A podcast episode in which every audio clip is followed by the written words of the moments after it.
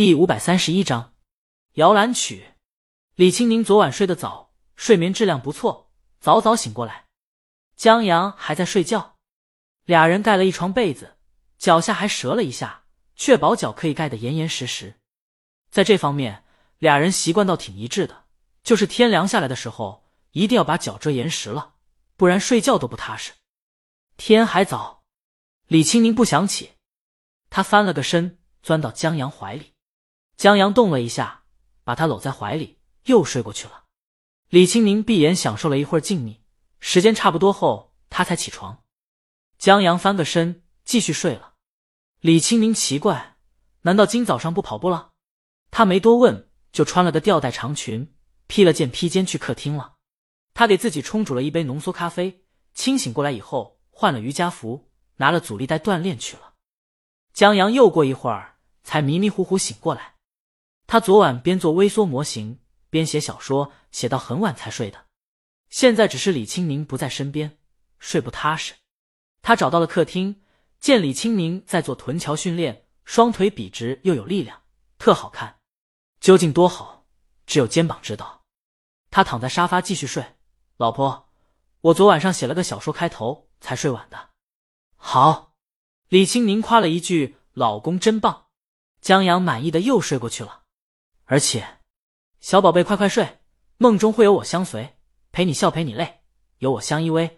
小宝贝，快快睡，你会梦到我几回？有我在，梦最美。李清宁，这算不算自己哄自己睡？可惜江阳听不见，他不知道为什么莫名的有些心疼。在不认识他之前，他不会就这么睡的吧？他结束锻炼，拿了两个毯子给江阳盖上，自己又拿了一本书，蜷缩在沙发上。盖上毯子，瞅了江阳一眼后，笑了笑。看起来差不多睡到九点，江阳才睡舒服。他睁开眼，李青宁坐在他旁边看书。江阳心暖暖的，就这么看着他。醒了，李青宁放下书，让他快去洗漱。他把牛奶和三明治拿出来，待江阳出来以后，招呼他一起吃早饭。日子再忙，也要一起吃早餐。今天是十一长假的头一天。当然，因为音乐节的关系，俩人都不能歇着。江阳要去音乐节，李鱼明天下午七点登台，今天就不去了。他在家休息一下，下午去锦鲤工作室，最后再确定一下所有流程，确保演出万无一失。要不要让霞姐送你一下？李青宁说着，接过江阳为他剥开的鸡蛋，然后继续低头看书。不用，韩小小他们也去，我让老周开车来接我。李青宁作为音乐节最重要的嘉宾，柚子音乐节送了不少票，江阳拿了一大半。他和周浩一合计，把票免费给了公司同事，当公司团建了。江阳还能让韩小小带着公司的员工站在舞台下面为三哥捧个场，这样三哥表演时，就算音乐节的观众避而远之，生怕沾上点大病，舞台下也有观众为他们欢呼，不用太尴尬，这多好。省了团建支出，还能多出个后援团，完美。江阳为他想到的这个办法沾沾自喜。李青宁抬起头，把他嘴边沾到的沙拉酱擦掉。你真不怕被挂路灯啊？韩小小摇身一变后援团了。三哥的演出在下午两点左右，但是得早点去。音乐节去的人多，路上要堵，队伍要排。进去以后太挤的话，就去后台找石头他们。记住。千万别被人占了便宜！李青宁千叮咛万嘱咐，十分不放心。他都想让霞姐跟着去了。放心吧，江阳信心满满。公司那么多人呢。饭后不一会儿，周浩来消息说到小区门口了。江阳就抱了抱李青宁，亲他一口，出去了。李青宁送江阳上了电梯以后，关上门，打开电视，播放农业频道。然后把昨晚换下来洗好的衣服折叠放起来。等简单忙完这些以后，他坐在钢琴前开始练琴。至于江阳，他在小区门口见到了韩小小。江阳走过去：“什么情况？”周浩把韩骗子拉过来，给咱们当司机。江阳上了车。韩骗子，周浩愤愤不平：“骗我，给我介绍学姐，结果那学姐一点也不婴儿肥。”韩小小冤枉。他又不知道学姐瘦脸效果那么显著，他们开车上路了。路上，三哥来消息说他们已经到了，提醒江阳路上堵车。